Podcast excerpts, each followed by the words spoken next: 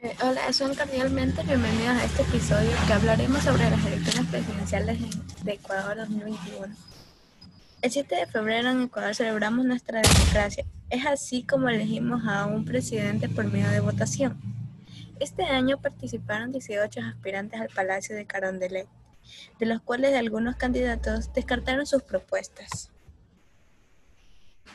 A continuación, las preguntas que, se, que seguirán a hacer con sus respectivas respuestas. ¿Cuántos, ¿Cuántos votos necesita un candidato presidencial, presidencial para ganar la, la primera vuelta?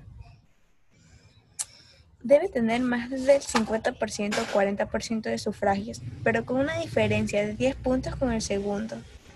Segunda pregunta, ¿cuántos binomios presidenciales hubieron en las elecciones de 2021? Hubieron 16 binomios presidenciales. A continuación, mi compañera Valeria.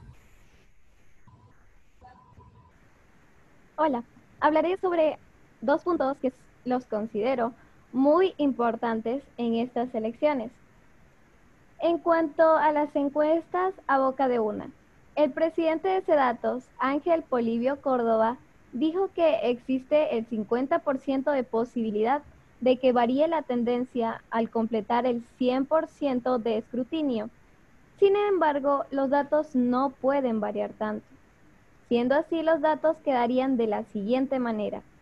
En primer lugar, el candidato Arauz con el 34.94%. En segundo lugar, el candidato Lazo con el 20.99%. Y por último, en tercer lugar, el candidato Pérez con el 17.99%. A simple vista, estos datos nos dan a conocer que se llevará a cabo una segunda vuelta para definir al nuevo presidente de la República. Sin embargo, vamos a ver el siguiente punto, el cual es los resultados oficiales emitidos por el CNE.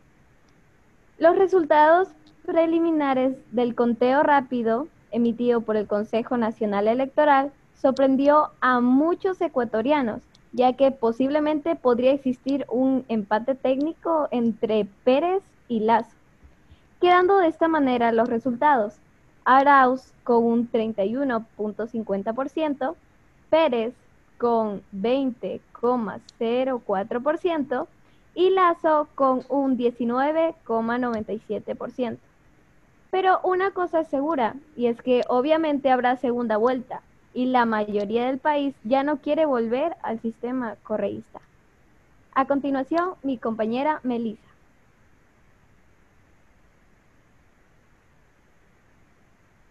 En el transcurso de la circuló redes sociales, en donde se visibiliza a un joven con una maleta donde presuntamente contenían papeletas, ya marcadas a favor del candidato a la presidencia Andrés Arauz, Mismo caso que fue confirmado por medio de una denuncia de una persona de la tercera edad, quien puso una denuncia donde tomó fotos de la papeleta que le entregaron como evidencia, donde ya estaba marcada en el espacio donde se encontraba el candidato antes mencionado.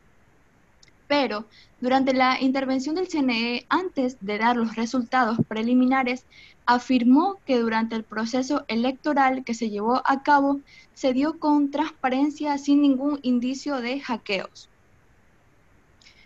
Y por último, voy a hacer referencia a una pregunta muy común y controversial entre los votantes, que si estas elecciones definirán el regreso del correísmo.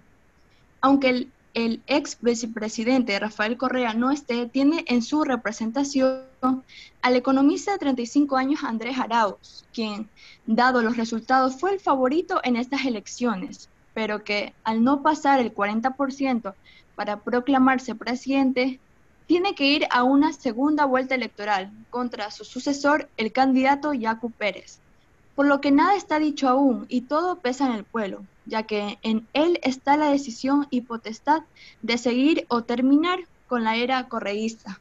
A continuación, mi compañera Naomi Vega. Pues escuchamos las respuestas, las preguntas con las respuestas de nuestras compañeras.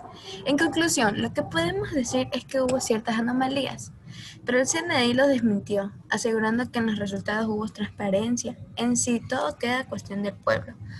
si decide continuar con el sistema correísta o ponerle un fin. Y que la encuesta en boca de urna no se aproxima a los resultados oficiales emitidos por el CNE, ya que determinó que Yaco estaría en tercer lugar cuando en realidad en las votaciones quedó segundo, pasando segunda vuelta con Arauz. Pero que, que está al momento no se puede descartar que existe un empate, un empate, técnico con su, con su sucesor Lazo. Es todo lo que podemos hablar sobre el tema Elecciones Presidenciales de Ecuador 2021. Gracias por escucharnos.